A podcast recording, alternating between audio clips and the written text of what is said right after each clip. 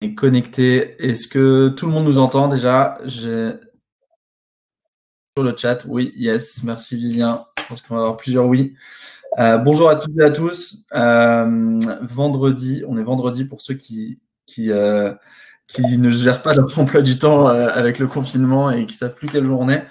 avant un super week-end prolongé et, et, on a la chance aujourd'hui avec Alexandre de Caporne. Merci Alexandre. Euh, déjà, est-ce que euh, ça va? Ça va bien, merci, merci de ton accueil, Adrien. Bonjour à tout le monde. Euh, j'espère que tout le monde va bien. Moi, ça va. J'ai chopé le Covid il y a deux semaines, mais ça va mieux. Heureusement, je m'en suis sorti. Bah, tant mieux. Tu es immunisé maintenant. Tu as le totem, le totem d'immunité. Donc, euh, tant mieux.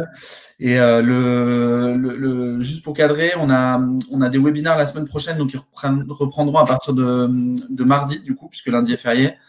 Euh, on continue à, à avoir cette semaine, c'était super intéressant parce qu'on avait plusieurs VC. je pense que ça va être très intéressant aussi, Alexandre, d'avoir ton avis et comment vous fonctionnez chez Caporn. la semaine prochaine, on a un mardi notamment le conseiller startup de la Banque de France qui va répondre à toutes vos questions sur les prêts parce que euh, c'est vraiment un, un, gros bordel. Je pense que euh, Alexandre, tu pourras un peu confirmer sur vos participations, mais entre le PGE, prêt à tout, prêt le maire, prêt rebond, euh, les conditions entre les banques, en fait, l'État demande le soutien aux banques euh, et euh, c'est pas évident d'avoir de, de, une ligne directrice claire sur toutes les banques et même au sein des banques de toutes les agences. Donc, on, on verra ça euh, mardi, comment la Banque de France et notamment le médiateur du crédit peut vous aider dans, ces, dans vos démarches euh, si vous avez un prêt bancaire refusé. Puis après, on aura d'autres euh, d'autres sujets. On a, on a aussi des fonds impact. on va voir un peu comment les fonds impact gèrent cette, cette crise aussi. Donc, ça va être super intéressant. Mais aujourd'hui, on a, on a donc Alexandre de, chez Caporn. Est-ce que déjà, tu peux te présenter et rappeler ce que vous faites chez Caporn? Oui, bonjour tout le monde. Je vais essayer d'aller assez vite. Vous trouvez plein d'infos sur euh, sur le web, mais donc on a un fonds euh, early stage B2B, donc on fait principalement des séries A, c'est le cœur de notre métier, euh, de façon opportuniste du seed et de la série B, donc des tours de, euh, enfin des, chèques de 1 à de 1 à 4 millions sur des tours de 2 à 20. C'est globalement ce qu'on ce qu'on fait ce qu'on fait d'habitude en première instance, et vrai que des follow-on évidemment. on a un fonds de 135 millions qu'on est en train de finir d'investir. Euh, on a aussi enlevé de fonds pour lever notre troisième fonds, donc euh, voilà, euh, on vit aussi la même vie que les, les entrepreneurs, à lever des fonds en cette période est particulière. Euh, voilà, on a un portefeuille de 28 sociétés euh, qui sont toutes B2B et nous, notre particularité, ce qui nous différencie un petit peu, c'est que on, on, est focalisé sur l'accompagnement commercial de nos boîtes, reposant sur un réseau d'investisseurs de 300 personnes qui sont soit des entrepreneurs, des ex-entrepreneurs, des dirigeants, des ex-dirigeants, qui nous donne peu ou prou accès au board ou au COMEX du, top 100 français. Directement. Et on anime ça avec une équipe de big dev qui, euh, qui met en relation euh, les besoins de nos participations et, euh, et, cet écosystème de corpo. Ouais. Vous êtes plutôt agnostique en termes de secteur? Alors on est on est B2B, après on n'a pas de on est agnostique sur les secteurs, on n'est pas dans le B2B, on fait un peu de tout, on est cinq associés, on a tous des euh, on a toute une particularité, des expériences, des expertises. Moi, j'ai bossé 20 ans dans la tech, donc moi j'aime bien le software. Euh, c'est ce que je connais bien. Je connais bien le software et les télécoms, donc euh, je fais plutôt du enterprise software, mais j'ai des collègues qui sont super branchés sur les, plateformes et qui, qui sur ce modèle-là sont, sont, très à l'aise. moi, c'est moins mon truc. Je suis plutôt sur le, le SaaS et le enterprise SaaS, donc les cycles de vente complexes, grands comptes, c'est plus ma, ma tasse de thé. Donc à titre perso, c'est ce que je regarde. Mais euh, entre les cinq associés, on va toucher à tout ce qui est B2B, euh, du B2 Small B ou B2 Enterprise. Ok, super, merci, euh, merci Alexandre. Encore une fois, on a un onglet questions. Si vous avez des questions, on va pouvoir bosser dessus. Tu as, dit plusieurs choses. Je pense qu'on va pouvoir discuter à la fois du rôle d'investisseur et d'operating. Alors, les termes sont un peu différents. D'ailleurs, n'hésitez pas euh, si vous avez des questions sur les glossaires de ce fabuleux écosystème, parce qu'on a, on a pas mal de, de termes. Mais le rôle d'opérateur, enfin operating, enfin plutôt d'associé qu'on les font, on va essayer d'un peu différencier les deux. Et si on prend la, votre casquette d'investisseur, euh, comment vous euh, vivez la situation actuelle? C'est quoi votre, euh, vos principes que vous avez mis en place? Est-ce qu'on stoppe le deal flow? Est-ce qu'on continue à regarder? Est-ce que on reste ouvert au contact? Où est-ce que vous en êtes vous? Ouais, alors il y a eu tout un truc de tous mes confrères à travers le monde qui était business as usual et à un moment donné, bon, ça me gonflait un peu parce qu'il y avait carrément des spreadsheets qui passaient, il fallait dire si on était ouvert et tout ça, et tout le monde qui disait ouais bien sûr, c'est comme avant. Euh, on va pas se voir la face. La crise, elle est assez, assez violente. Elle est violente pour les entreprises dans lesquelles on a investi et toutes les startups du monde entier. Elle l'est aussi naturellement pour les VC. Donc en fait, il y a, deux types d'investisseurs. Il y a les tirs, ce qu'on appelle les tirs zéro. Donc euh, Index, Axel, Andreessen, euh, KKR, tout ça. Euh, eux, Insight qui vient de lever un fonds de 9,5 milliards, 9,5 milliards pour un fonds B2B. eux, ils vont investir. Ils, continuent, ils ont du fric à déployer, ils déploient. Ça, c'est le tir zéro. Il n'y en a pas beaucoup. Euh, voilà, en Europe, à part Index et Axel, voilà, c'est vraiment les gros. Si vous demandez si un fonds est tir zéro ou pas, c'est qu'il ne l'est pas vous n'êtes pas clair là-dessus. Donc eux, pour eux, c'est probablement business as usual. Pour tous les autres, dire qu'on est business as usual, qu'on voit des boîtes, qu'on va faire des term sheets et tout ça, euh, ce serait complètement mentir, ce serait complètement bullshit, euh, parce que clairement, et c'est ce que je disais dans un post récemment sur LinkedIn, Aujourd'hui, un entrepreneur, moi je rencontre des entrepreneurs, j'ai encore fait plein de deals faux cette semaine, mais la première question que je pose, c'est écoute, si tu cherches du cash pour les deux prochains mois, c'est pas avec moi. Et, et, probablement avec très peu de mes confrères, mais je peux pas t'aider là-dessus, on se connaît pas. Et on va pas, voilà, je vais pas faire, je vais pas tirer une term sheet comme ça sur une boîte, sauf peut-être alors à la marge, une boîte qui en ce moment euh, tire 400% de croissance hebdomadaire parce qu'elle est sur un, créneau qui est hyper porteur et tout à coup on aura une épiphanie. Mais, euh, mais globalement, euh, l'écosystème va pas tirer term sheet sur des boîtes qu'ils connaissent pas, sur des mecs qu'on rencontre en Zoom. Euh, par contre, moi je rencontre des entrepreneurs parce que donc je commence par clarifier ce point-là et dire écoute, si c'est pour dans six mois, si c'est pour établir une relation, nous, les investissements qu'on a fait, c'est avec des gens qu'on a appris à connaître, on apprend à se connaître sur la durée. Parce que quand on investit, après, j'ai passé 5 ans, 7 ans, 8 ans au bord de la boîte, euh, c'est important qu'il y ait un, qu'il y ait des affinités partagées. Et donc, euh, et donc, euh, ça se crée pas euh, comme ça instantanément en deux semaines euh, sur des sur des meetings sur des meetings en, en call vidéo. donc donc, pour répondre à la question, voilà, on fait pas on, on, continue à avoir des boîtes euh, avec la clarté que euh, ce sera pas pour un investissement à court terme. Euh, c'est des gens qu'on a envie de voir. Il faut qu'ils restent dans notre cible. On continue à, à on continue à rencontrer des gens, euh, mais clairement, euh, à très court terme, on va pas faire de deal euh, parce que notre priorité, c'est notre portefeuille. Est-ce que vous continuez quand même à nourrir des relations ou rester ouvert quand même à, à recevoir des, des decks, des présentations, des connexions d'entrepreneurs? Oui, complètement. on reçoit les decks, euh, on répond, on essaie de répondre le plus rapidement possible et on essaie d'être plus réactif encore pour. Notre, enjeu, c'est un enjeu de réputation en tant que fonds, mais comme tous mes petits copains. Et euh, c'est d'être hyper clair avec les entrepreneurs, c'est de leur filer des réponses rapides et, euh, et on les rencontre quand c'est un sujet où on se dit bah écoute si c'est pour dans six mois ouais commençons à nous connaître euh, prenons euh, il y a des boîtes avec lesquelles j'ai fait déjà deux, deux rencontres en toute connaissance de cause parce que c'est dans ma thématique, c'est dans mes sujets, etc. Et on continue à rencontrer des gens, ça c'est sûr. Et juste avant, j'étais euh, j'étais avec Euratech, avec des entrepreneurs. On n'arrête pas de rencontrer des gens, euh, ça c'est sûr. Euh, L'idée aujourd'hui aussi, c'est et puis dans tous ces webinaires, c'est de, rester quand même assez optimiste, même si on ne sait pas du tout où est-ce qu'on va et ce qui va se passer. Et c'est bien de savoir qu'on on peut continuer à contacter des fonds. C'est bien de savoir aussi qu'il y a des liquidités sur le marché. Donc quand ça va repartir, même si ce sera plus euh, complexe, je pense que tu, seras d'accord avec ça, de lever des fonds, il y aura quand même la possibilité de lever. Euh, il va falloir avoir des fondamentaux plus solides et, et faire partie de, on va dire, d'une sélection encore plus drastique déjà qu'avant. mais en tout cas, c'est bien de dire qu'il y a des liquidités, qu'il y a la possibilité de contacter les fonds, de continuer à le faire. Après, il y avait une question d'ailleurs hier qui était assez intéressante, c'était de savoir est-ce que toi t'attends dans un deck que tu reçois euh, qu'on voit déjà les impacts euh, Covid et de la crise euh, économique sur, euh, sur le business d'une entreprise qui t'apporte un deck, justement, surtout en B2B, voilà, en disant, bon, bah, on va pas montrer des combes exponentielles comme ça, on va, on va plus dire qu'on va travailler d'abord sur le produit. Qu'est-ce que tu attends un petit peu de, dans la clairvoyance des entrepreneurs qui te contactent? Bah, Moi, c'est qu'ils me disent, effectivement, la première question que je leur pose, et je leur dis, écoute, si tu n'as pas changé ton deck euh, et que tu sais pas, c'est normal, moi non plus, je sais pas. Donc, je peux faire plein de prédictions sur l'avenir, mais j'ai aucune idée parce que j'ai vécu la crise de 2001, j'étais entrepreneur, j'ai fait faillite. Euh, j'ai vécu la crise de 2009, je travaillais dans une startup euh, qui était basée à Mountain View et, euh, c'était super chaud. Euh, et cette crise qu'on vit actuellement, elle elle ressemble pas du tout aux deux précédentes crises que j'ai connues. Donc, c'est compliqué de. Je sais juste qu'elle est, dure et durable.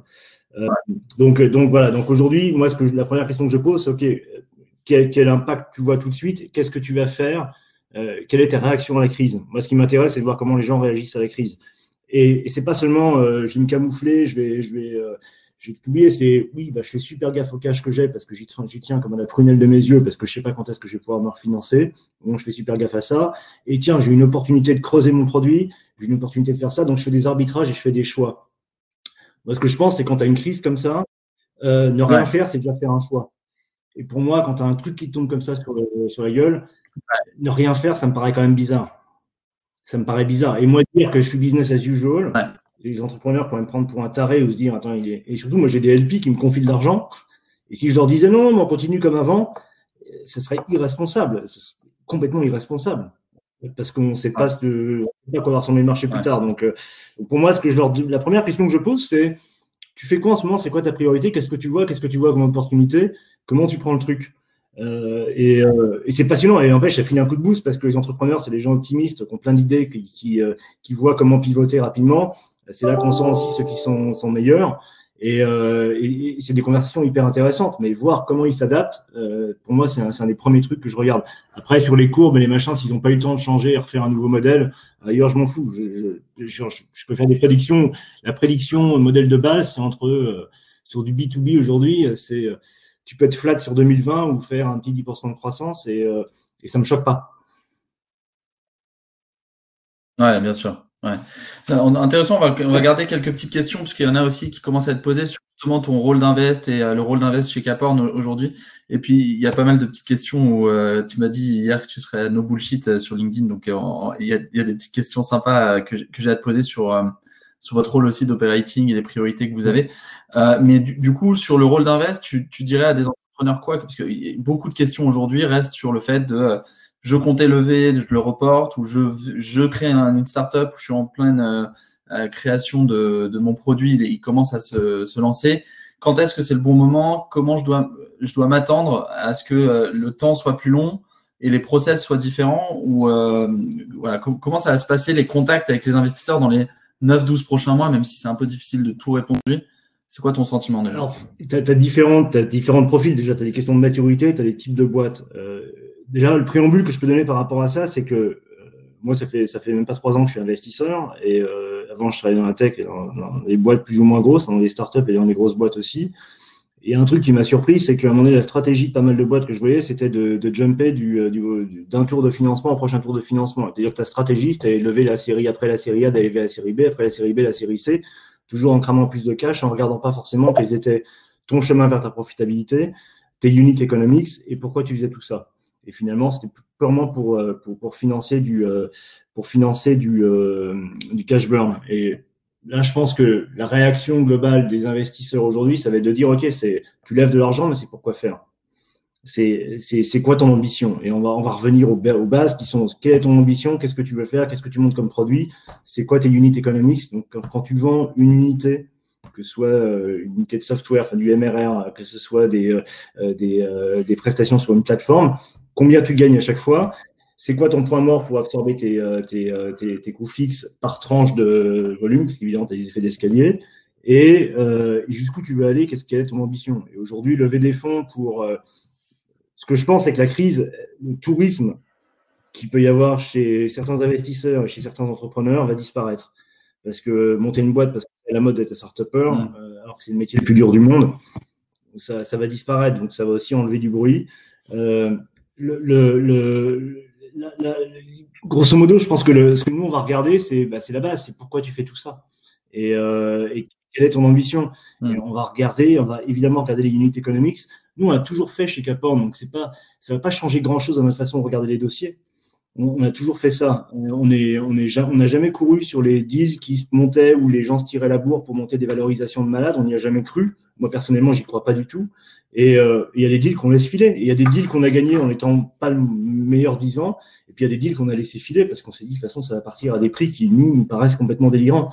Et donc on, est resté assez euh, terre à terre, un peu, euh, un peu terrien dans notre façon de regarder notre business. Et pour le coup ça on va pas le changer.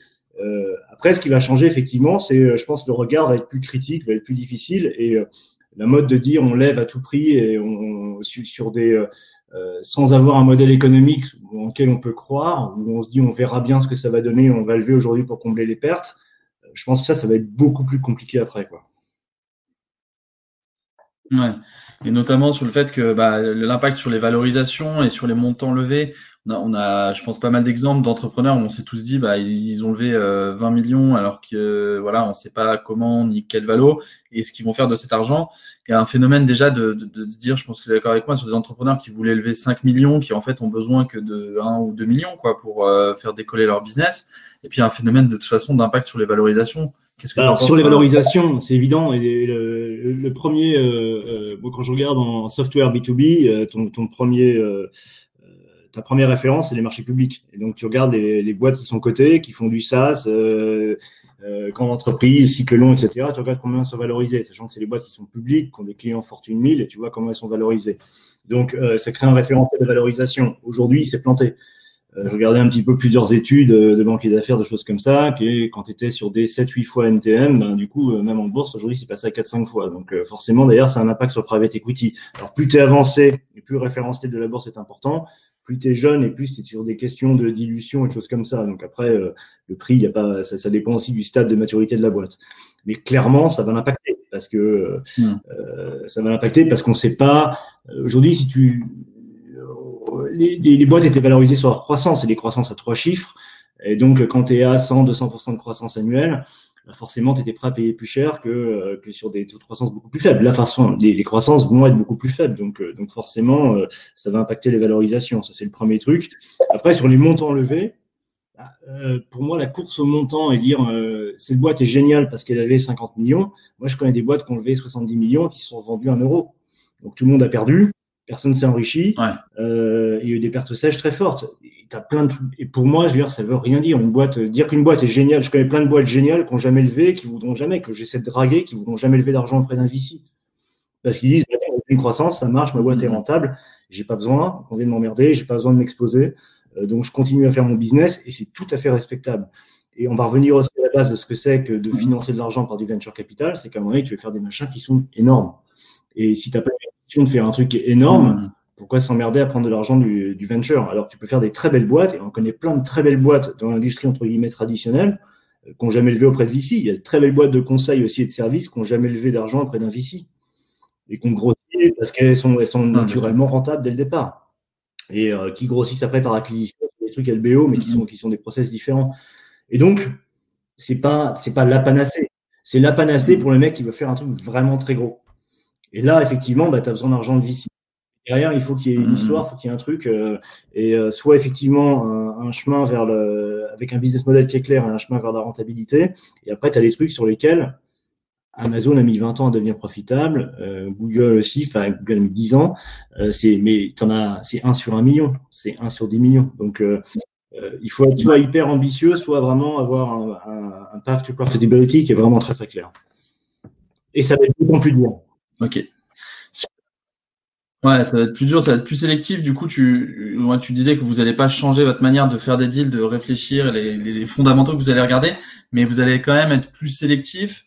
Ça veut dire quoi? Ça veut dire de regarder encore plus l'expérience des associés, encore plus que les métriques soient, soient solides, la base clientèle soit fidélisée. Euh, là, tu parles de B2B euh, dans votre secteur. C'est, c'est quoi exactement que vous allez regarder pour, euh, pour sélectionner des, des deals dans les. Écoute, on va rester sur les mêmes enfin, regardez euh, le business model, l'ambition d'entrepreneur, euh, ses valeurs, euh, son marché. Enfin, c'est des choses qu'on va continuer à regarder.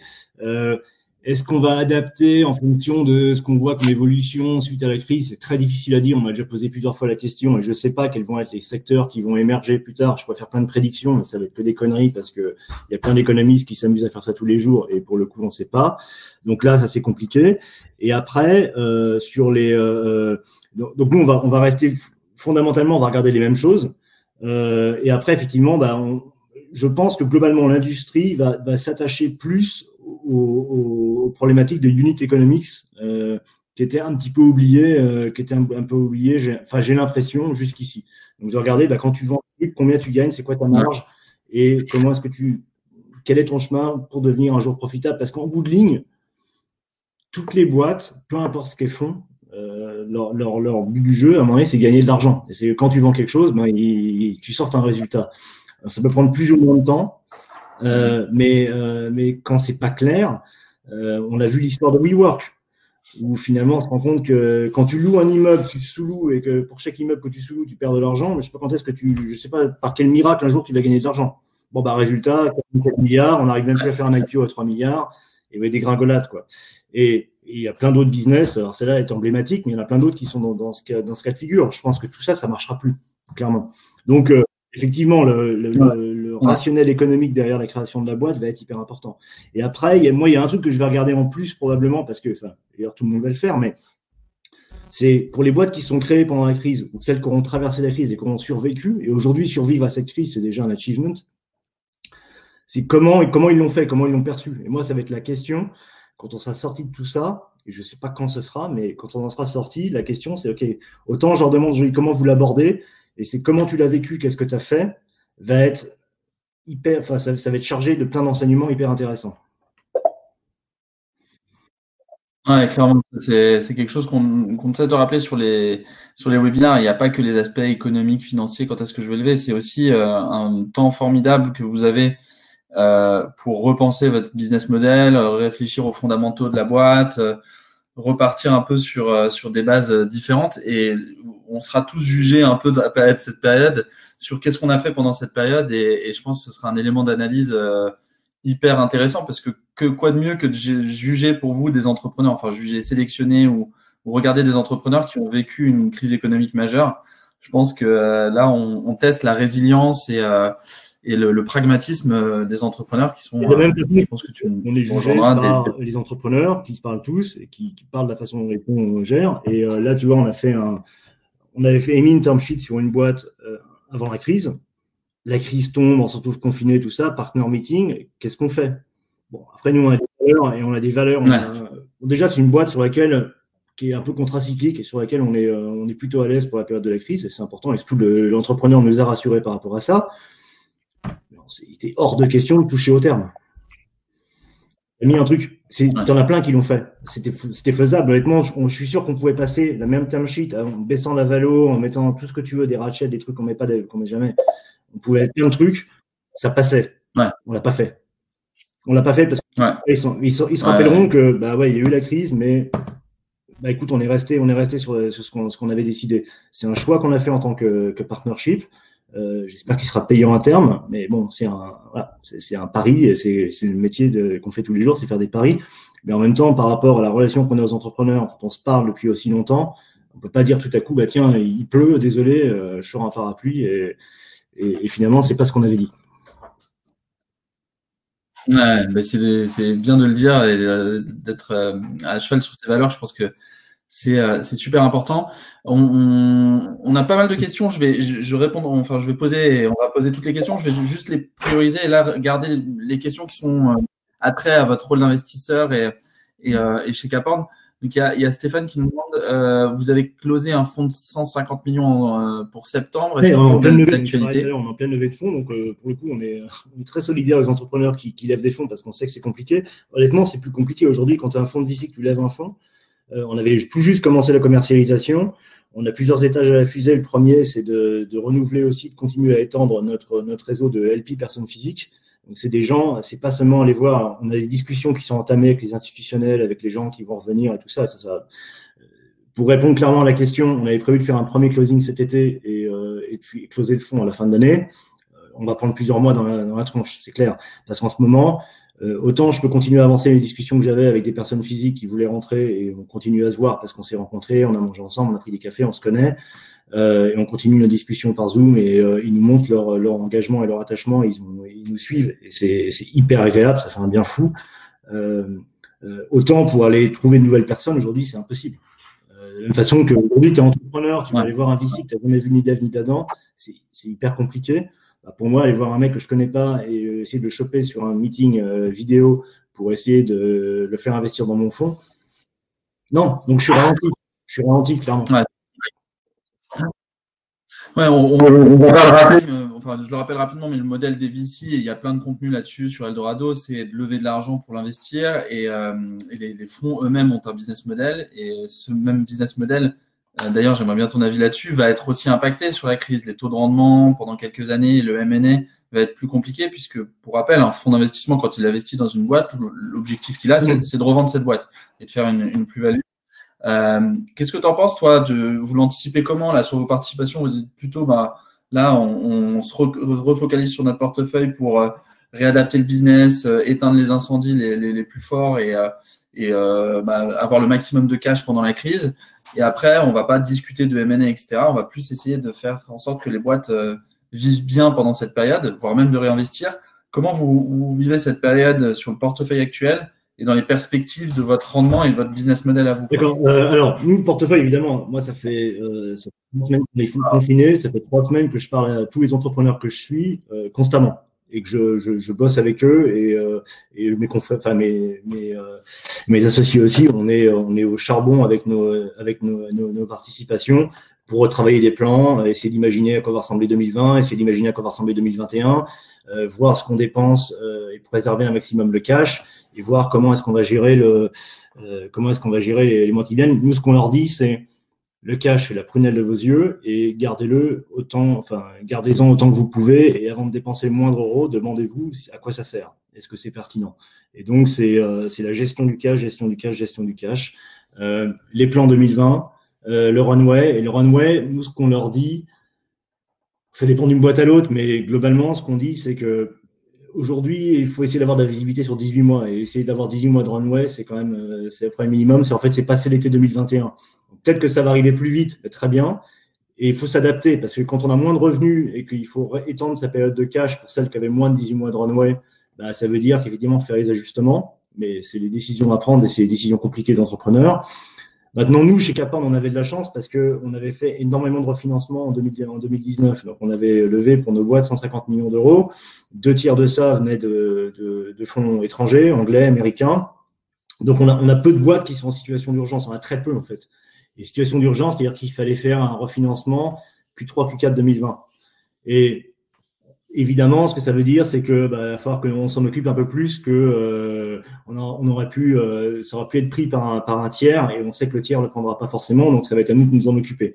Et donc ça veut dire que c'est le cas pour Caporn, mais je pense que c'est le cas pour tous mes confrères, euh, c'est que euh, il va falloir qu'on, nous on se focalise sur notre portefeuille, il va falloir qu'on alloue plus euh, que ce qu'on avait prévu dans les refinancements de nos sociétés si bien que ça nous permet d'allouer moins à des nouveaux financements. Enfin, c'est mathématique, c'est des vases communicants. Donc, euh, euh, si on doit si on doit être plus auprès de nos, participations en repli, on ne pourra pas financer une nouvelle boîte. Alors, on va continuer à le faire. On va continuer à faire des financements. Euh, on a encore probablement quelques investissements à faire d'ici la fin de l'année sur notre fonds 2 et on va les faire. mais évidemment, c'est ce que je disais, c'est ce que je disais dans mon dans mon poste. Je ne le ferai pas dans les deux semaines ni dans les deux mois qui viennent. Et, d'ailleurs, sur, dans vos boîtes de elles sont plutôt, euh, elles vivent plutôt bien la crise, mais est-ce que vous prévoyez quand même de réinvestir dans certaines? Oui, on va.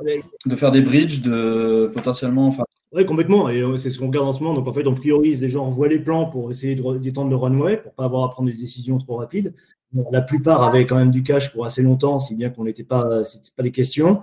Pour celles qui avaient des problématiques de refinancement 2020, on se pose des questions. Il y a des arbitrages qui se font évidemment parce que tu ne peux pas remettre dans toutes les boîtes de ton portefeuille. Euh, on n'est pas dans cette problématique-là parce qu'on euh, a peu de boîtes qui sont exposées à ce risque de refit 2020. On leur demande toutes de, de réétendre. Et en fait, on va aussi prendre des décisions, je pense, sous les fonds. Et, là, pour le coup, euh, on, va regarder la réaction des entrepreneurs dans notre portefeuille à la crise et la façon dont ils s'adaptent et dont ils adaptent leur runway, leur, leur cash burn, pour nous aussi nous faire des convictions sur notre envie de continuer à les accompagner ou pas. C'est-à-dire que clairement la boîte dans le portefeuille qui ne change rien et qui se dit euh, c'est comme avant, c'est pas grave, je continue et j'ai toujours la, euh, je suis déployé comme comme j'étais déployé l'année dernière. Moi, je, si on avait disait ça, je me poserais des questions. C'est cas, mais une invitée surprise, mais elle se familiarise aussi au euh, du venture capital. Euh, il y a, ouais, une question un, polémique sur les, sur les bridges. Donc, j'ai remis un article qu'on a, qu'on a publié hier justement sur les diverses modalités de financement ou de refinancement par le, capital euh, qu'on peut avoir. Donc, une augmentation de capital, des obligations convertibles, du BSR, de l'apport en compte courant associé. Est-ce que vous, vous privilégiez des choses? Et toi, ton avis personnel, par exemple, sur et comment on peut dire aux entrepreneurs de faire attention ou pas sur les BSR. On a eu plusieurs euh, sons de cloche assez différents là-dessus euh, pendant la crise. Est-ce que c'est un bon mécanisme? Est-ce que c'est un mécanisme dont il faut se méfier? C'est quoi ton, ton... Ouais, on n'a pas. Et après, ça dépend. Chaque histoire, chaque réponse dépend pour chaque société. Donc, c'est hyper compliqué de donner un, donner un avis général. Les BSR, pour moi, c'est bien sur des boîtes qui sont très seed, euh, qui sont plutôt jeunes. Les boîtes qui sont qui mûrissent dans notre portefeuille, nous qui ont pas mal mûri. Je sais pas si c'est vraiment le bon le bon mécanisme. Euh, ça répond à un besoin de cash immédiat. Euh, T'as pas de paperasse à faire derrière, etc. Après, ça dépend de la décote que tu vas prendre. C'est, j'ai pas d'idée arrêtée du tout. Euh, moi, ce que je leur dis aujourd'hui, c'est prenez au maximum de la dette là, qui est garantie par l'État, parce que ça, c'est euh, un, un truc qui a l'air de marcher plutôt bien. C'est pas simple hein, pour autant, mais, euh, mais, euh, mais bon, les, les, banques se retrouvent comme des distributeurs de la BCE finalement. c'est un peu ça, des distributeurs automatiques, parce que quand tu fais des, des prêts, quand, quand l'argent coûte zéro, que 90% de ton risque est garanti par l'État, et tu que 10% à, à, à, garantir et que tu vas quand même mettre des taux d'intérêt, tu dis globalement, voilà, il y aura forcément de la casse, mais, euh, ils sont plutôt bien, ils sont plutôt bien couverts. Donc ce, ce, dispositif, je trouve plutôt pas mal. Et ce que je leur dis, c'est prenez de la dette au maximum. Et après, quand il y a un besoin, euh, il, y a il, y a eu, ces histoires de bridge là, de, avec la BPI pour 81 millions, mais je pense que ça a été pas mal consommé assez vite, où ils faisaient du, du 1 pour 1. Euh, C'était pas mal pour accompagner les levées en cours. Est-ce que c'est suffisant? J'en sais rien. Je pense pas. Je pense qu'il y a besoin de plus que ça. Mais, mais globalement, euh, tu as plein d'instruments différents. Euh, tu as plein d'instruments différents et à chaque fois, ça, ça dépend de la situation de la boîte, de son runway, de, de son histoire, de, son, de sa table de capi. Donc, donner des. Euh, J'aimerais bien pouvoir donner un avis hyper tranché là-dessus, j'en ai pas pour le coup. Ouais, l'avis surtout qui émergeait, c'était quand même de regarder, comme dans tout, hein, c'est contractuel, en plus, un BSR. Pareil, pour ceux qui sont pas familiers au BSR, c'est euh, très bien expliqué sur Eldorado. On a même un template qui vous permet de simuler votre euh, dilution en fonction du, du discount, du, cap, du floor, etc. Euh, mais euh, le, le, risque qui était pendant, c'était les conditions contractuelles dans tout ce que vous allez va vous proposer. Il y en a qui pouvaient penser que certains allaient tirer profit de la situation en mettant des conditions euh, qui sont à leur avantage d'investisseurs au défaveur des, des entrepreneurs. Donc, euh, c'est pour ça que certains étaient un peu mesurés sur le fait d'utiliser le, BSR. C'est inévitable. Tu as, une période, on sort d'une période, il y a trois semaines encore, euh, les entrepreneurs avaient le, gros bout du bâton, quoi, sur les, beaux dossiers. Les belles boîtes, les mecs faisaient couvrir les entrepreneurs, faisaient monter les valos. Euh, facieux, tu avais, un truc, et moi je te dis, les, trucs où les valos partaient n'importe comment, je ne regardais même plus. Mais euh, avec cette crise, tout à coup, il y a un retour de balancier qui est hyper violent. Alors après, c'est pareil, as les, tu, tu les entrepreneurs, enfin, aujourd'hui, les investisseurs ont le gros bout du bâton, donc ils pourraient être tentés de le faire. Je pense qu'après, dans une relation long terme, parce que c'est pareil, l'investissement en capital risque, tu, euh, l'investissement en capital risque, est quand même en train de, de, d'établir une relation. C'est un contrat de mariage avec une clause de divorce inclus. Ça, c'est ça, c'est la, la clause de rendez-vous. Euh, tu es en train d'établir des relations sur plusieurs années. Donc, si tu commences à faire des coups de pute aux entrepreneurs en disant, bah, tiens, je vais en profiter, je vais me, je vais me reluer comme un goret et euh, je vais te mettre des conditions de merde et je vais être à ton board et on va se voir tous les mois, euh, bah, ça va pas être des discussions intéressantes. Donc, euh, pour moi, il y a une question d'équilibre. Donc, évidemment, les conditions vont être plus avantageuses, entre guillemets, pour les, les, les investisseurs aujourd'hui qu'elles ne l'étaient avant. Après, tu as une question d'équilibre parce que sinon, tu as une relation de merde et ça sert à rien. Parce que ouais. l'intérêt un venture, un venture à ton board, c'est aussi euh, de l'apport opérationnel, c'est de l'expérience, c'est de l'expertise, c'est un réseau. Euh, euh, s'il n'y a pas de relation de confiance, tout ça, ça sert à rien. Ouais, c'est clair. Et puis l'alignement d'intérêt, doit se vérifier d'abord dans les conditions que se font un deal c'est hyper important. Euh, une petite question que je posais déjà à des fonds et euh, pour titiller et qui est encore plus vrai aujourd'hui. Euh, pour rappel, hein, les fonds, ils ont, bon, ça dépend de la taille et de, du, nombre d'investissements, mais qu'ils fassent 15 ou 30 ou 50 boîtes dans leur portefeuille, euh, ils peuvent espérer qu'il y en a un bon tiers qui s'en tire bien, euh, la, le ventre mou euh, qui s'en tire correctement et faire quelques pertes. Grosso modo, hein, pour grossir le trait. Euh, Est-ce que dans cette période, encore plus qu'avant, vous allez focus votre temps d'opérationnel et de financement ou de refinancement sur les champions du portefeuille, comme on dit, euh, pour tirer le meilleur de la situation, ou vous allez essayer d'aider tout le monde dans votre... C'est, euh, moi, je pense que là, pour le coup, c'est comme en temps, c'est comme en temps normal. Euh, c'est comme quand tu gères une équipe, quand tu gères des grosses équipes, tu as, as, une trentaine de mecs et que tu toujours, euh, tu, tu, il faut investir ton temps et ton énergie sur les meilleurs, parce que les meilleurs peuvent devenir des champions. Euh, alors il faut équilibrer, évidemment, tu laisses pas tomber ceux qui ont le plus de mal, mais, euh, mais clairement, à un moment donné, il faut faire des arbitrages. Euh, la, réponse franche là-dessus, c'est ouais, forcément, tu vas surpondérer les boîtes qui ont, des chances de sortir vraiment fort. Parce que ce qui va se passer aussi, c'est qu'avec cette crise, il y a quand même pas mal de boîtes qui vont tomber dans notre portefeuille et dans d'autres. Euh, et donc, finalement, il y a des boîtes qui avaient de la concurrence et qui, qui s'époumonaient un peu face à des concurrents qui les emmerdaient, euh, qui ont l'occasion aussi de, bah, se retrouver à la sortie de la crise face à un concurrent qui a été considérablement affaibli, voire qui a disparu. Euh, du coup, ça leur permet d'aller plus vite. Et si tu les as bien, bien accompagnés, tu peux les, euh, tu vas les, tu, tu, tu, vas leur permettre de, décoller, de, sortir beaucoup plus fort. Euh, après, dans l'accompagnement qu'on a opérationnel, euh, on passe, moi, je passe autant de temps sur toutes les boîtes. on passe tous autant de temps sur toutes les boîtes parce que la réaction à la crise, c'est prendre les bonnes, les bonnes positions. Après, tu as des founders qui ont moins d'accompagnement parce qu'ils de ont tout de suite les bons réflexes et tu ne poses même pas la question. Il y en a qui ont besoin de plus d'accompagnement, on leur apporte, c'est évident. Après, on n'est pas encore, on n'est pas du tout de se dire, tiens, on va commencer à arbitrer. Euh, il y a des boîtes sur lesquelles on se dit, tiens, on aurait, tiens, ce serait pas con d'accélérer parce que euh, euh, ils sont déjà bien et on peut les, aider à accélérer. J'ai investi récemment dans une boîte qui est un peu contracyclique et moi j'ai des gros fonds américains qui m'appellent en me disant, attends, est-ce qu'on peut pas rajouter encore plus? Alors qu'ils sont financés, ils ont du cash pour pour plus de deux ans. Ben, J'essaie même de leur dire, investissez plus agressivement. Et j'ai des gros fonds américains qui me disent, tiens, nous, on aimerait bien dans le truc, on peut te mettre un gros moton pour vraiment faire un champion mondial. C'est intéressant.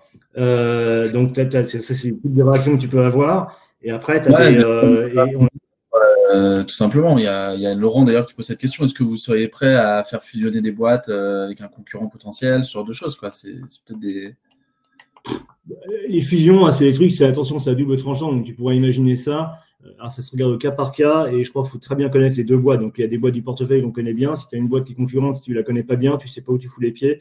Euh, donc, ça peut être, euh, ça peut être smart, mais euh, déjà, c'est pas, pour moi, c'est pas la main du VC, c'est plutôt l'entrepreneur qui va se dire, attends, ces mecs-là, ils sont hyper complémentaires, il faut vraiment qu'on les ait et c'est l'occasion de fusionner. Je sais qu'ils sont dans la merde ou je sais pas quoi, ou alors on sera plus fort tous les deux plutôt que se taper sur la gueule. Et pourquoi pas? Et nous, après, c'est à nous de regarder le, truc en tant que VC, de se dire si c'est un truc que tu as envie de financer. Mais pour nous, en tant que VC, de dire tiens, on va, on va faire du, on, va packager des boîtes ensemble, euh, ce serait, ce serait, je pense, une énorme connerie, quoi. Sait pas, ça dépend du secteur, de la boîte, etc. Euh, on, a, on, a, mm. quelques petites questions aussi sur. Euh, donc, tu as parlé des secteurs où tu as dit quand même qu'il y a, il y a tu ne sais pas prédire quels sont les secteurs. Enfin, il y a beaucoup de thèses, etc. D'ailleurs, on rappelle à, à, tout le monde aussi qu'il faut faire attention dans cette période de ne pas écouter trop les sachants, puisque en gros, personne ne sait trop ce qui va se passer. Après, on peut faire quand même quelques thèses, quelques théories. Vous, toi, tu es particulièrement sur le software et il y a des, des visions sur le, le, le, qu'on souhaite avoir là sur le marché du software, euh, notamment Laurent, euh, pour les e-commerçants en B2C, B2B. C'est quoi ton, ton avis là-dessus? Parce que dans, dans, votre boîte, vous avez des boîtes qui sont impactées directement euh, sur l'aspect euh, commercialisation. C'est quoi vos, vos, hypothèses de travail pour regarder ce secteur dans les prochains mois? Bah, C'est un marché qu'on regarde parce qu'on a des boîtes qui s'y adressent aujourd'hui. B2 small B va être plus difficile que B2 large B parce que B2 large B, c'est des boîtes qui sont un peu plus résilientes du fait de leur taille. Ça ne veut pas dire qu'elles sont pas dans la merde, mais elles sont quand même un peu plus résilientes. Elles, ont quand même plus de quoi voir venir. Euh, euh, donc, si je pense software, sans forcément parler aux e-commerçants, mais moi j'ai une conviction ça se trouve, ça va être n'importe quoi, mais je pense que c'est pas complètement débile, c'est que cette crise, aujourd'hui, elle a forcé euh, la transformation digitale des entreprises à, mais marche forcée. C'est-à-dire que tout à coup, ne serait-ce que alors sur les trucs de base euh, comme le work from home, donc là, évidemment, faire des réunions vidéo, etc., et utiliser des outils de collaboration, les digital workplace et tout ça, c'est devenu un must. Et les mecs qui réfléchissaient, qui avaient des schémas directeurs, des trucs et tout ça, tout à coup, ils se sont dit, on y va. De la même façon que la télémédecine, il fallait passer par des comités éthiques pour savoir si c'était une bonne idée. Tout à coup, c'est devenu, euh, c'est devenu génial.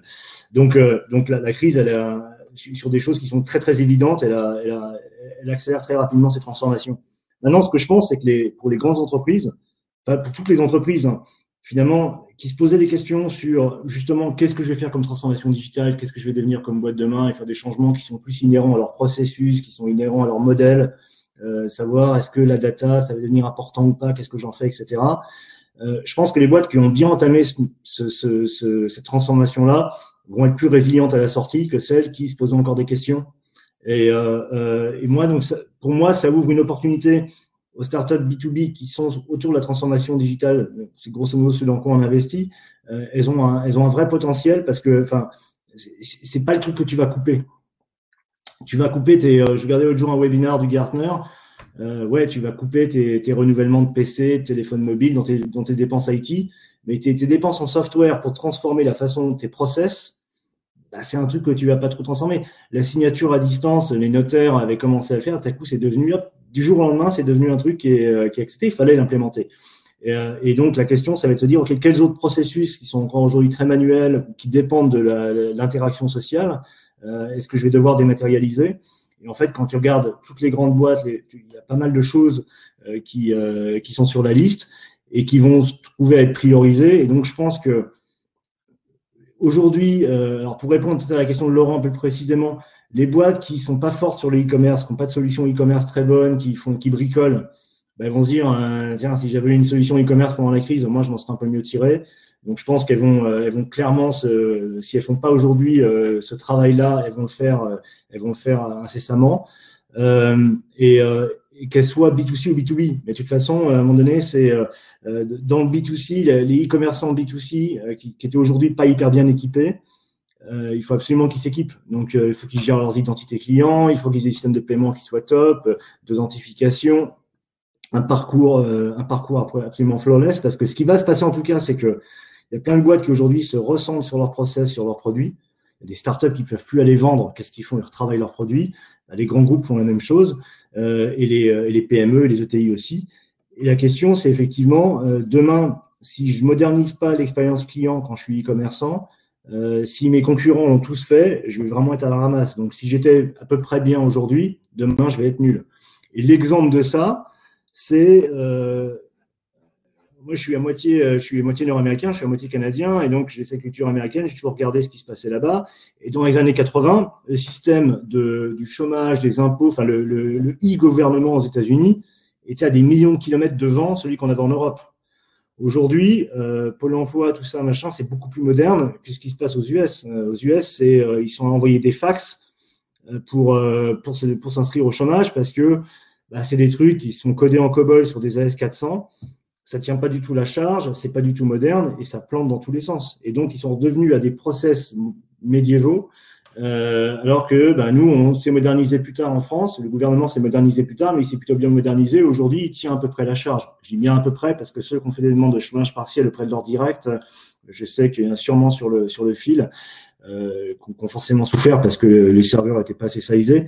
Mais bon, tout ça pour dire que euh, si on ne se transforme pas et qu'on ne se transforme pas régulièrement, euh, à un moment donné, ça va se voir. Et les crises sont des révélateurs finalement de ça. Donc, euh, je pense que les investissements sont modernisés vont continuer.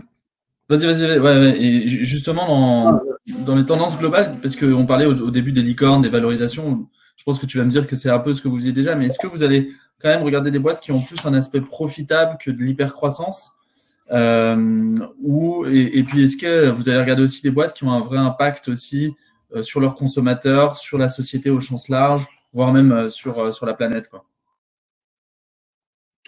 Ouais, alors la profitabilité, ça redevient, ça redevient à la mode. Euh, moi, j'ai pas. alors, avoir une licorne dans ton portefeuille, c'est bien parce que ça, si tu cherches à faire 2x sur ton portefeuille, tu as une licorne, tu as plus de chances d'avoir un truc qui va faire 3-4x et tu vas faire un. Il y en a très peu.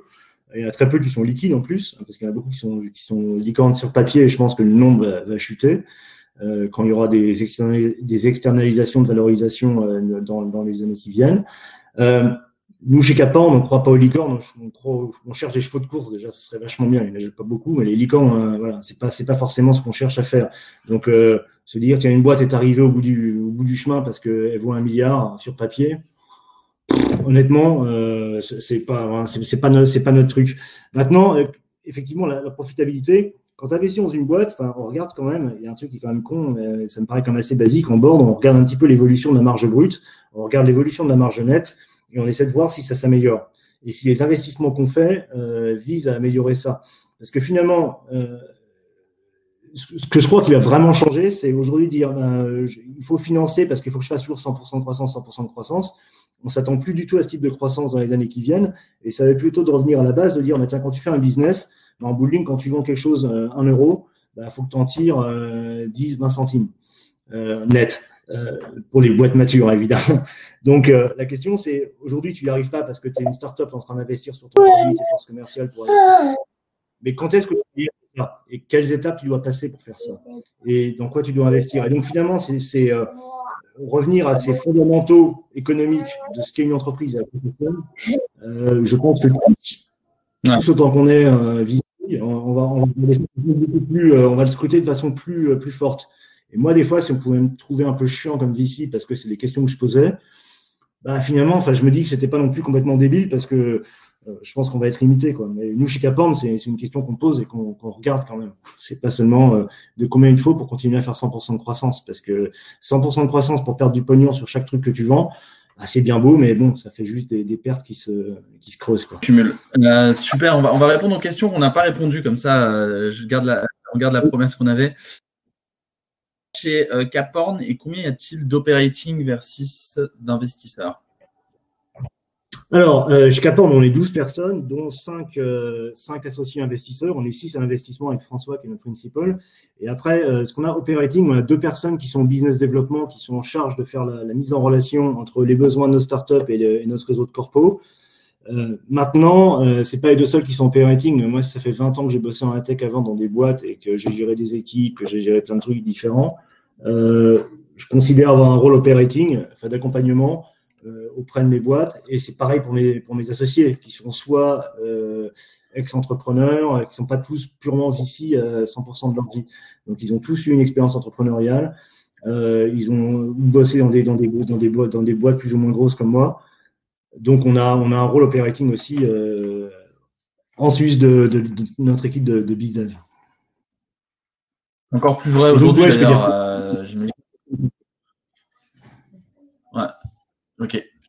Euh, quand penses-tu que les premières term sheets seront émises à l'automne ou début 2020 euh, pour des nouveaux invests? C'est un peu euh, compliqué de répondre, mais peut-être que tu as une boule de cristal euh, Vici, Alexandre. si je l'avais, on les connaît, c'est pareil. Hein, c'est comme quand est-ce que la bourse aura touché le fond, il faudra remettre des actions. C'est hyper dur. Moi, je pense que là, aujourd'hui, on fait face à la question, ça va être une fois que la sortie progressive et la sortie du confinement, on sait qu'elle va être progressive avec la prise. Ce qui va être intéressant, c'est de revoir la prise la reprise de l'activité pour qu'on commence à, se projeter sur euh, le rythme de la reprise d'activité. je pense que le déconfinement va se faire euh, un petit peu avant l'été ou pendant l'été pour les pays qui sont rentrés plus tard. Euh, qu'on va commencer à voir en Q3 globalement comment l'économie reprend et dans quel, dans quel, parce que ce que je sais pas non plus, c'est à quoi va ressembler le déconfinement. Je sais juste un truc, c'est qu'on va pas sortir du jour au lendemain dehors. Et à mon avis, avant qu'on retrouve des bars, euh, des discothèques, des trucs comme ça ouverts, ne serait-ce que pour éviter le conflit, les gens se retrouvent collés les uns aux autres, ça va être très long. Donc, euh, je pense qu'on aura du mal à voir avant plus 3, plus 4, globalement, euh, comment l'économie va reprendre et pouvoir arriver à projeter à quoi va ressembler 2021. Donc, euh, donc, euh, d'ici, je pense que d'ici la fin d'année, évidemment, il y aura les term sheets et je pense que les tiers zéro euh, vont, euh, vont, vont continuer à mettre de l'argent. Et j'ai vu qu'il y avait une question là sur le, le fonds à 9,5 milliards de dollars. C'est Insight aux US à New York, donc I-N-S-I-G-H-T, un très gros fonds. Ils ont 30 milliards sous gestion. Ils viennent de closer leur fonds à 9,5 milliards. Eux, ils vont continuer à regarder. Je pense qu'ils vont être hyper agressifs. ils vont être agressifs sur les conditions parce que les Américains, ils mettent des gros montants, mais il faut regarder les term sheets. Euh, je suis habitué à co-investir avec des Américains. C'est pas la même chose qu'ici, donc euh, euh ça, va pas être. Eux, ils vont faire du, ils vont faire un shopping opportuniste. ils regardent le truc, ils sont très décomplexés par rapport à ça. Ils vont dire c'est les soldes. Ouais, ouais. Et, euh, il y avait la question, tu as parlé un peu de TLP actuels, enfin des LP potentiels de continuer à élever, c'est plus compliqué. Les LP actuels, qu'est-ce que vous leur dites? C'est euh, Wang qui pose cette question. Est-ce que vous leur parlez euh, des exits plus lointains? Est-ce que vous, euh, vous commencez à anticiper de leur dire qu'il y aura de la casse? Quelle relation vous avez avec vos investisseurs? Alors, on est hyper transparent, on communique beaucoup avec eux. déjà, on fait, des, on fait, des, webinaires avec eux, des choses comme ça, mais aussi on les appelle one-one hein, pour ceux parce qu'on essaie, on de se, partager le travail entre tous les associés pour essayer de, de, tous leur parler. Ils savent dans quelle classe d'actifs ils sont, ils savent que ils comprennent parfaitement le truc. Euh, nous, on est hyper transparent. on a classé évidemment nos boîtes dans différents buckets, dans celles où il y a zéro stress, ou même elles sont contracycliques, elles ont plus de deux ans de cash, c'est pas un stress. Il y a celles qui sont à 18 mois de cash, voilà, qui retravaillent des plans. Il y a celles qui sont plus à risque du fait de leur activité, du fait de leur, du fait de leur, leur, leur runway.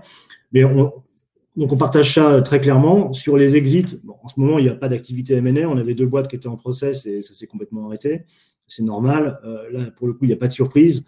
Euh, les, boîtes attendent parce qu'évidemment, ils se disent, euh, bon, bah, écoute, on ne va pas payer un truc aujourd'hui alors que demain, ça va coûter, je ne sais pas combien moins cher, mais peut-être 20%, 30%, ils n'en ils en savent rien non plus, donc ils ne font pas. Et en même temps, ils disent, bah, financer une acquisition, il faut lever des fonds. Les fonds LBO, c'est à l'arrêt aussi. Donc tout ça aujourd'hui est un peu gelé. Donc ils le savent euh, et ils l'acceptent parce qu'ils savent dans quoi ils ont investi. Donc euh, les institutionnels, pour eux, c'est voilà, no-brainer. L'important, c'est qu'ils aient l'information de, ce qui se passe et, nos investisseurs particuliers, ah, c'est des gens qui sont euh, qui sont des capitaines d'industrie, donc ils comprennent très bien ce qui se passe. Et nous, ce qu'on leur doit, c'est d'être parfaitement transparent et de leur expliquer un peu. Mais c'est vrai que il y a des exits qui étaient prévus qui se font plus tard. Ouais. Donc vous commencez quand même à, en discuter, enfin bon, pas au day-to-day, mais vous faites ces webinaires qui, qui permettent de garder une, une relation euh, actualisée, on va dire, euh, parce que chaque semaine a son lot de nouveautés. Hein. Lundi, euh, on va parler, on va voir quelles sont les, les, les prochaines annonces et, ça va forcément impacter nous, ce, que tu, ce dont tu parlais, le déconfinement, le, la reprise potentielle du business. Et ça va peut-être apporter un peu plus de ce qu'on fait en tant que fonds vis-à-vis de nos investisseurs, euh, c'est la même relation que les startups ont avec nous. C'est-à-dire que euh, les startups, euh, voilà, on avait des, on a des boards, on se voyait des fois, c'est déjeuner avec les founders régulièrement. à côté des boards, on a les boards, on s'appelle pour des trucs. Ils savent que j'ai un WhatsApp one-one avec chacun des founders que je suis et avec le board, etc. Et bon, bah, en temps normal, c'est un, c'est un rythme. c'est un rythme, c'est toutes les deux semaines, c'est tous les trois semaines, peu importe, et le board, c'est tous les deux mois. Là, je parle tous les jours avec les founders.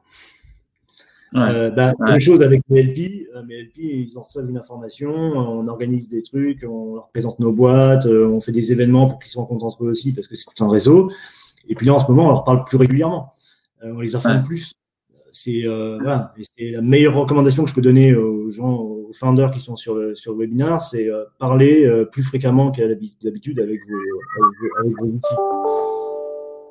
Clairement, il y a, on va devoir terminer. Je vous laisse juste une petite question qui est intéressante de, Lucas d'ailleurs, euh, justement sur le modèle des fonds, c'est quand même de financer la croissance et, euh, et pas la. Ouais, donc tu finis la croissance, c'est un objectif de rentabilité. Donc à un moment donné, on donne, on passe la main à des boîtes qui vont les amener vers la rentabilité. La question, c'est est-ce qu'on a un choix vers la rentabilité qui est plus important? J'investis toujours dans des boîtes qui sont rentables. Euh, ça n'a pas changé. Euh, par contre, effectivement, c'est avoir plus de visibilité. Euh, ça va être beaucoup plus scruté. Et euh, moi, j'ai toujours regardé, creusé avec les, les founders. Il y a des boîtes qui sont qui peuvent se mettre rentables du jour au lendemain et pour lesquelles on vient investir pour les aider à creuser un peu le cash burn pour investir dans une nouvelle ressource pour améliorer leur taux de croissance et pour prendre le marché qui est devant eux. Quand il n'y a pas de marché à prendre, c'est si le marché fait euh, joli PIB va faire moins 6, euh, les boîtes, je m'attends pas à ce qu'elles fassent 100% de croissance. C'est impossible. Alors que l'économie est à l'arrêt. Donc, euh, mais effectivement, la rentabilité, il faut les amener vers ça. Il y a des fonds qui, derrière nous, reprennent ces boîtes quand elles sont rentables ou des entreprises qui les rachètent parce qu'elles deviennent rentables. Mais il faut que la rentabilité soit claire. c'est une bonne question. Il y a Vivien qui me dit courage, merci. Est-ce que tu as un mot de la fin pour Qu'est-ce que qu'est-ce que tu attends d'un entrepreneur qui soit euh, sur son projet, quel que soit son stade de développement? Qu'est-ce qu'un fonds et un investisseur peut attendre d'un entrepreneur dans cette période? Comportement, euh, euh, pragmatisme, résilience, etc. C'est quoi ton, ton, ton avis? En plus, toi, tu as été entrepreneur. Donc... On attend, on s'attend à ce qu'il soit entrepreneur, c'est-à-dire qu'il soit vraiment dans, le, dans la réaction. On, le voit, nous, dans les autres, nos entrepreneurs, c'est juste assez génial. Moi, je prends un shoot d'énergie quand je leur parle parce qu'ils sont sur un million de trucs, ils sont hyper créatifs.